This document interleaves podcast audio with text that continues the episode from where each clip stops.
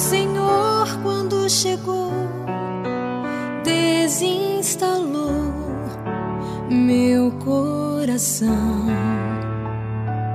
Ao chegar, desafiou-me a exigir uma resposta de sim ou não. É fácil dizer sim, é fácil dizer não, mas dói depois do sim e dói depois do não. Olá, seguidores cristãos católicos. Sem Cristo, o homem do leme, o grupo disperso dos discípulos volta à pesca, regressa às lidas de antigamente, fazem-se ao mar. Mas andaram toda a noite e os sete não apanharam nada. Nesta escuridão estéril e sem nada para comer, Jesus de Nazaré vem ao encontro daqueles pescadores para lhes quebrar a paralisia da normalidade. Ele não quer que a vida dos seus discípulos se torne prisioneira ou que se deixe arrastar pela inércia nos hábitos de todos os dias. O Senhor não quer que eles se resignem a viver o dia a dia pensando que ao final de contas não há nada porque vale a pena comprometer-se apaixonadamente, apagando a inquietação interior de quem procura novas rotas para a nossa navegação. Por isso, e para isso, Jesus de Nazaré manifesta-se pela terceira vez ao romper da manhã, como no dia inaugural da sua Páscoa gloriosa. Com ele vem a luz do dia e a sua palavra. Lançai a rede.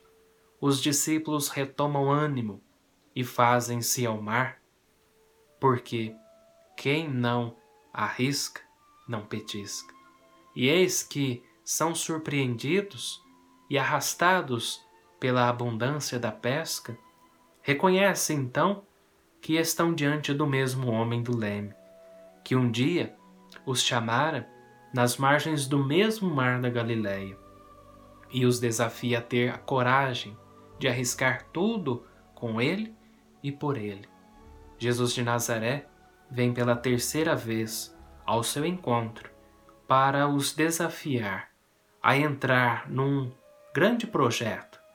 Apresenta-lhes o horizonte de um mar mais amplo e de uma pesca superabundante. Os faz experimentar uma pesca miraculosa. É porque lhes quer fazer descobrir que cada um deles é chamado, de diferentes modos, para algo de grande e que a vida não deve ficar presa nas redes do sem sentido e daquilo que anestesia o coração. Em suma, a vocação é um convite a não ficar parado na praia com as redes na mão, mas a seguir Jesus de Nazaré pelo caminho que ele pensou para nós, para nossa felicidade e para o bem daqueles que nos rodeiam. Irmãos e irmãs, a ação de Jesus ressuscitado junto dos discípulos desafia-nos a termos a generosidade e a coragem da Santíssima Virgem, nossa mãe, e de todas as mães que são capazes de arriscar tudo pela promessa de Deus.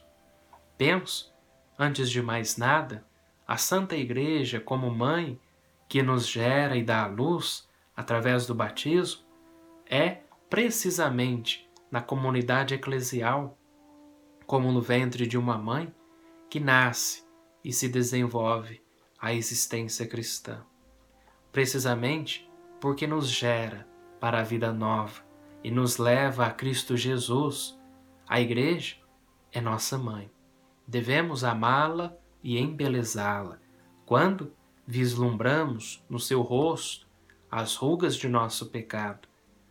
Por outro lado, uma boa mãe não retém para si os filhos, ajuda-os a fazerem-se a vida para não permanecerem comodamente debaixo das suas asas maternas. Ou dito de, ou dito de outro modo, para não ficarem parados na praia, a reparar as redes do barco, que lhes dá mais segurança.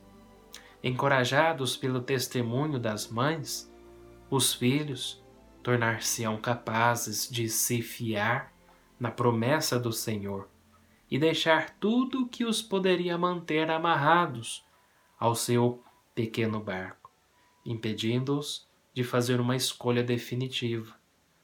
Como uma mãe, corajosamente, a igreja não pode tornar-se uma babá, mas deve lançar os seus filhos no mar da vocação, fazê-los sair de si mesmos em missão.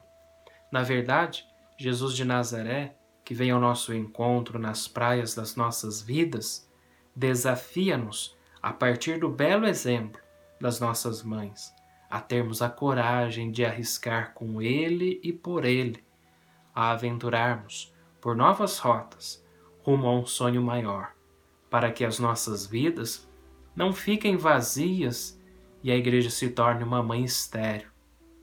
Queridos irmãos, e particularmente vós, os mais novos, não vos deixeis contagiar pelo medo que vos paralisa à vista dos altos cumes que o Senhor vos propõe.